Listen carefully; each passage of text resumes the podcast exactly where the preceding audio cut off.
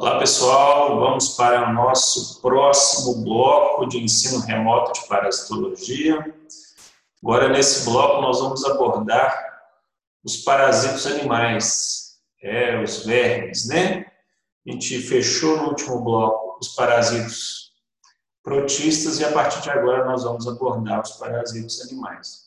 E nessa primeira aula nós vamos tratar de um platelminte, né? Um dos parasitos do filo Plateumintes, que causa uma doença chamada esquistossomose, ou popularmente chamada de xistose, aqui no Brasil. Então, a esquistossomose ou a xistose é causada por um parasito, por um plateuminte, chamado Xistossoma mansoni, daí o nome esquistossomose. É, existem quatro espécies, cinco espécies que parasitam o homem, mas a única que ocorre no Brasil é Xistossoma mansoni, tá? Então, por isso que nós vamos estudar apenas as particularidades relacionadas à epidemiologia, ao ciclo biológico desta espécie, Xistossoma mansoni. No Brasil, além de xistose, ela é conhecida como barriga d'água, por causa do sintoma, né? A ascite, no qual há um aumento muito grande do volume abdominal, o mal do caramujo, uma vez que parte do ciclo de vida de xistossoma maçônica é, ocorre dentro de algumas espécies de caramujos que ocorrem no Brasil. É interessante porque essa espécie de maçônica não é nativa das Américas, ela foi trazida ao Brasil pela da África pelo tráfico de escravos. Então, no período colonial é que o xistossoma maçônico chegou por aqui e encontrou as condições adequadas para se desenvolver. Encontrou o ambiente propício, encontrou hospedeiros, né, um homem e espécies de caramujo no qual ele conseguia desenvolver todo o seu ciclo.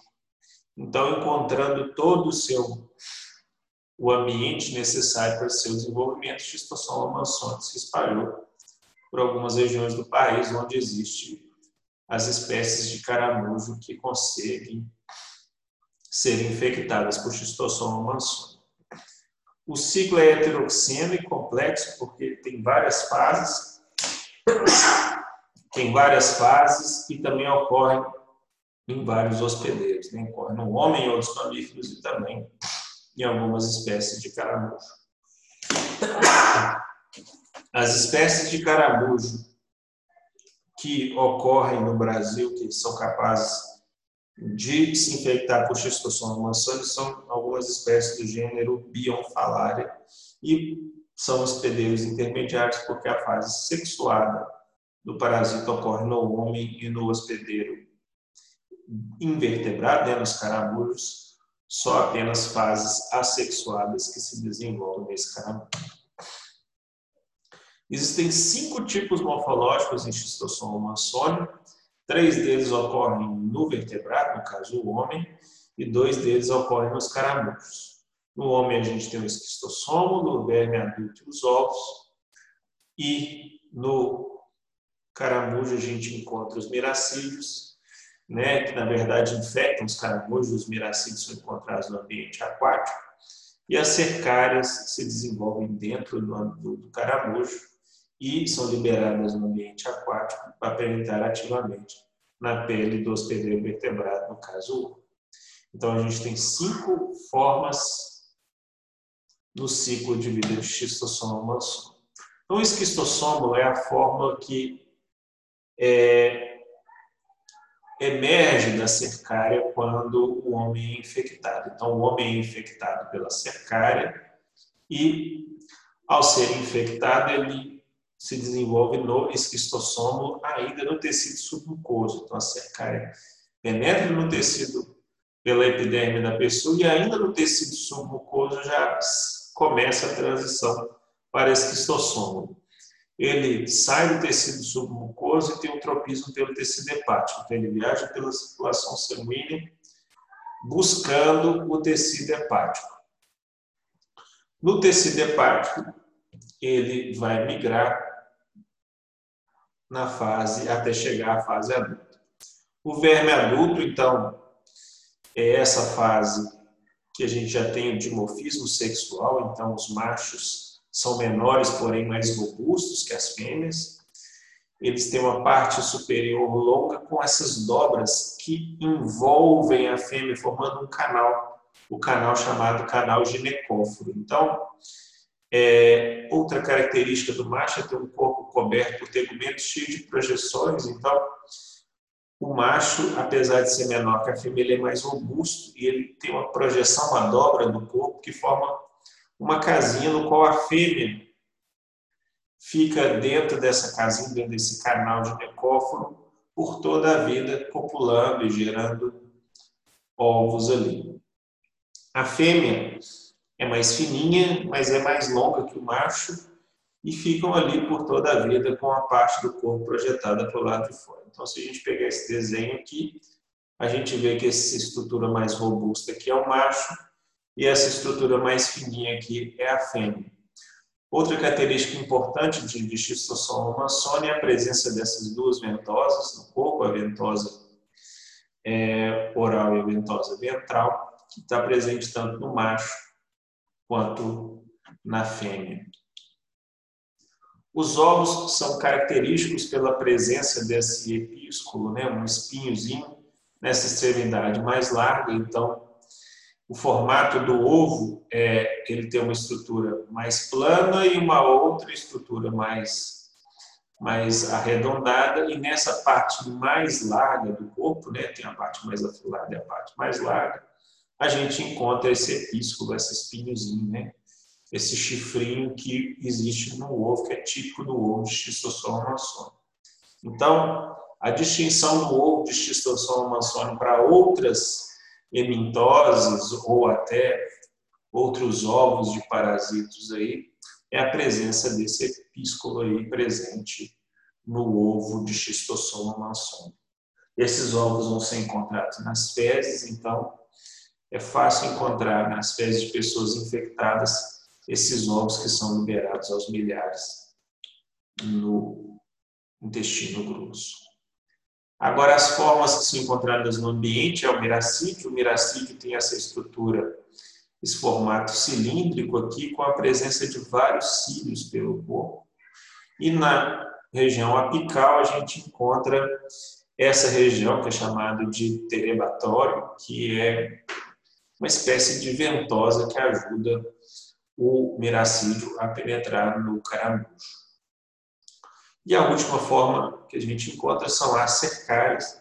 Elas se desenvolvem dentro do caramujo e são liberadas na água penetrar ativamente na pele do vertebrado. Então, tem esse corpo afilado, uma cabeça bem projetada com a presença das duas ventosas aqui, sendo que na ventosa oral é onde vai ocorrer a penetração ativa da pele, apesar da região aqui, ó, dessa outra ventosa aqui, possui várias glândulas que vão ajudar na penetração ativa nesse parasita. A cauda é afilada e na ponta dela a gente tem uma região bifurcada. Então, é facilmente distinguível as formas de Schistosoma mansoni, né? Tanto miracídio quanto a secária são muito diferentes e ocorrem em ambientes diferentes. Então, o ciclo de vida funciona da seguinte maneira: é, um homem se infecta quando as cercárias liberadas, as cercárias na água penetram ativamente pela pele e aí ainda no tecido submucoso a cercária se transforma no esquistossômulo e esse esquistossômulo tem tropismo por células do fígado. Então, eles vão viajar pelo, pelo sistema periférico, passando por pulmões, coração, até chegar ao fígado. Lá no sistema porta-hepático, eles vão se desenvolver em quê? Nos vermes adultos. E aí eles vão copular e a fêmea vai ficar abrigada dentro do canal ginecóforo do macho por toda a vida, formando ovos e liberando esses ovos nas veias mesentéricas, ou seja, nas veias que comunicam o sistema hepático com o sistema digestivo. Então, esses ovos vão se depositando na região ali de irrigação do intestino grosso e, por pressão ali, eles vão o quê? passar pela, pelo tecido do intestino grosso e atingir o canal, o, o, o tubo digestivo, vão passar para o lado de fora, né? Eles ficam para o lado venoso, perfuram o tecido intestinal e chegam até as fezes. Então, os ovos são liberados nas fezes e, quando encontram o ambiente aquático adequado, com temperatura adequada, se transformam o quê? em miracídios. Esses miracídios têm um tropismo até e migram ativamente até o tecido dos caramujos hospedeiros. Dentro dos caramujos hospedeiros, os miracídios se desenvolvem em quê? Em cercárias que são liberadas no ambiente e as cercárias vão atacar novos hospedeiros vertebrados, inclusive o homem, é, reiniciando o ciclo. Então, a transmissão ao molusco né, é através da penetração de miracídios que estão presentes na água contaminada com fezes contendo ovos, e o homem se infecta por penetração ativa da cercária. Então, o maior período de transmissão é durante o dia. Então, a hora que a temperatura está maior na água e tem maior período de incidência de luz, é quando as cercárias estão com maior atividade e aí ocorre maior taxa de infecção. Então, córregos e lagoas com menor circulação de água, inclusive essas valas de irrigação de hortas, açudes, né, ambiente rural, com contaminação por cercárias é o local de contaminação ao homem. Então, a penetração da cercária vai causar uns pontos é, inflamatórios, né? pequenas é, é, é como se fosse picada de, de, de, inseto, e isso vai surgir 24 horas até a, a penetração da cercária. Então, vai dar coceira, vai fazer esses pontinhos vermelhinhos, e aí, se coçar, vai abrir uma feridinha. E aí, até o, o desenvolvimento do esquistossômulo, do fígado, formação dos machos, não tem uma resposta imunológica específica. Então, o, o alojamento dos esquistossômulos no fígado pode causar algum tipo de reação linfóide, né? uma encosinha, febre, esplenomegalia e alguma manifestação pulmonar, alguma tosse, alguma coisa. Porém, nada muito típico de infecção por cistossoma. Vai, pode ser qualquer coisa isso aí. Então, essa fase onde eu tenho respostas imunológicas específicas contra a presença de cistossoma, a gente chama de fase pré-postural. E muita gente é o quê? É assintomático. Então, os principais sintomas dessa fase começam a surgir a partir do momento que o quê? Esses esquistossomos são destruídos e aí pode desencadear respostas imunológicas não muito específicas. Bom, o alojamento dos vermes na veia mesentérica, né, eles vão ficar ali presos na região é, do sistema circulatório, pode causar respostas muito, muito, muito leves ou assim, ou podem ser até assintomáticos. O, o, o grande problema que gera sintomas na esquistossomose, que geram problemas mais sérios, estão relacionados com a ovoposição. Então, é o ovo que causa a resposta imunológica capaz de causar os sintomas. Então, eles podem ficar ali até por cinco anos vivendo no local, realizando a ovoposição. E aí, os ovos podem causar pequenos pontos de perfuração ali, causando pequenas lesões e ulcerações, né? Porque ele vai atravessar o sistema venoso e chegar ao tubo digestivo, e isso pode causar pequenas manifestações no corpo. Mas os sintomas mais sérios mesmo estão relacionados com o quê? Com a resposta imunológica que o ovo causa na circulação sanguínea. Então, essa resposta é chamada de resposta chamada reação granulomatosa no qual o ovo ele acaba sendo encapsulado e formando um tecido fibroso que envolve esse ovo. Então, o tecido no qual o ovo fica retido forma um, carocinho, que é chamado de granuloma. E aí, essa resposta imunológica contra os antígenos do ovo é que constitui o que a gente chama de fase aguda da doença, que só vai manifestar seis meses, ó, quatro meses depois da infecção. Então, a fase assintomática ou de sintomas não muito precisos, ela é muito longa. E aí o que, que acontece? A reação esses ovos pode gerar área de necrose na parede do intestino grosso, formando uma enterocolite aguda, ou seja, gerando dor abdominal. E a reação hepática contra os ovos também vão formar aqueles granulomas que eu falei, aqueles pequenos caroços. Então, os sintomas que a pessoa vai sentir nesse caso é febre, a sudorese, a calafrio decorrente dessa resposta inflamatória, as irritações do intestino, as, as causadas pelas lesões do intestino, podem o que causar diarreia, cólicas intestinais, né, a má absorção causando emagrecimento. E aí também as lesões causadas no fígado pode causar uma hepatoesplenomegalia, um pouquinho órgão pode ficar inchado e alterar um pouco as funções hepáticas. E aí a pessoa tem essa fase aguda contra os parasitos e depois disso começa a fase crônica. Então se a pessoa não se tratar, se a pessoa não desenvolver resposta capaz de eliminar aqueles parasitos dali, começa a fase crônica da doença com sintomas intestinais, né, diarreia, porque a pessoa está aumentando é, a quantidade de parasitos e a resposta imunológica ela vai é, aumentar. A pessoa pode ter diminuição no peristaltismo e causar é, prisão de ventre. É, o baço pode ficar hiperplástico, formando um, um aumento do volume do órgão é, pode gerar hepatomegalia também, causando dor no fígado. E aí o que, que acontece?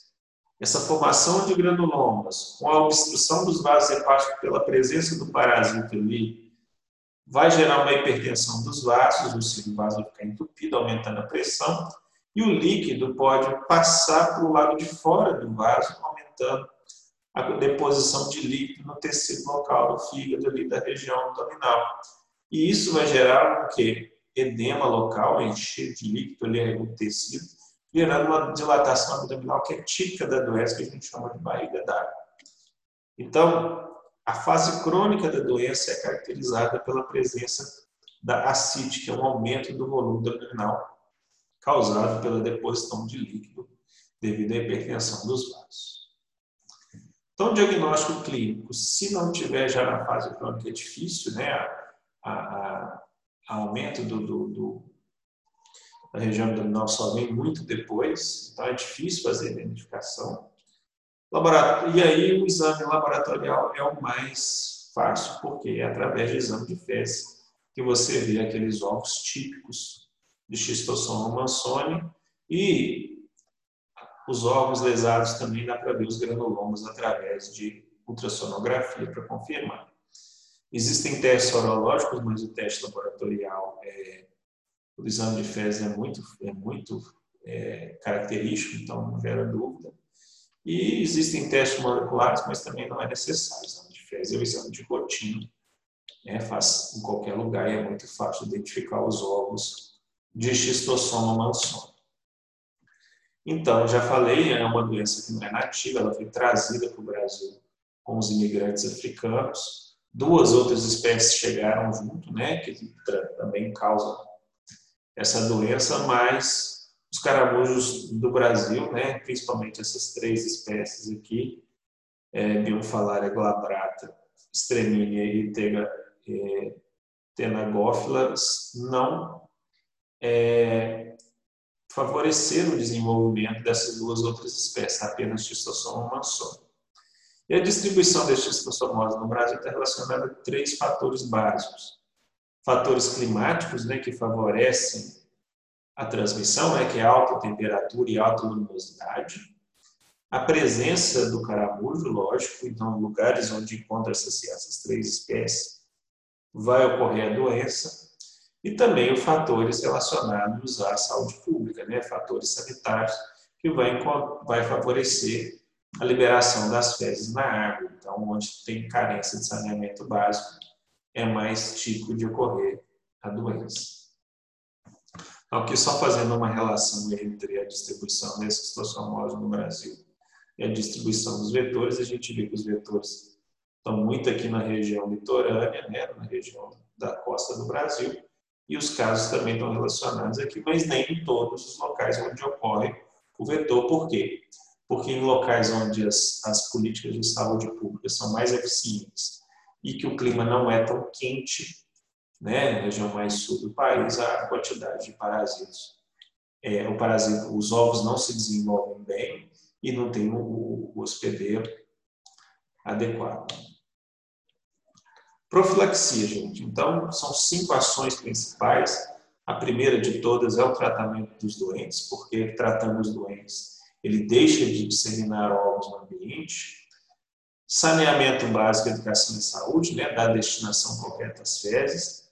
Preservação dos corpos d'água, né, não deixar que os corpos d'água recebam fezes humanas, né, não recebam esgotamento urbano Combate do caramujo, né? então, local onde é endêmico, você tem que combater o caramujo de qualquer maneira, mesmo que ele seja da fauna nativa.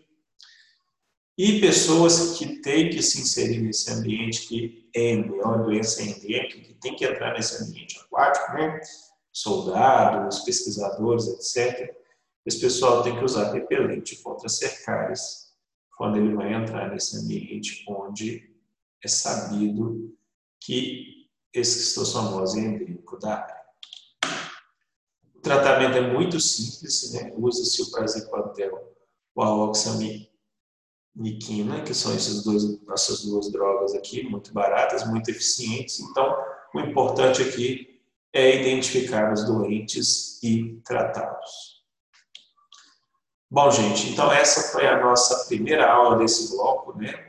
A aula sobre esquistossomose a gente se encontra na próxima aula, no qual eu vou falar de mais uma doença causada por plateumites, a teníase cisticercose. Ok? Encontro vocês na próxima aula.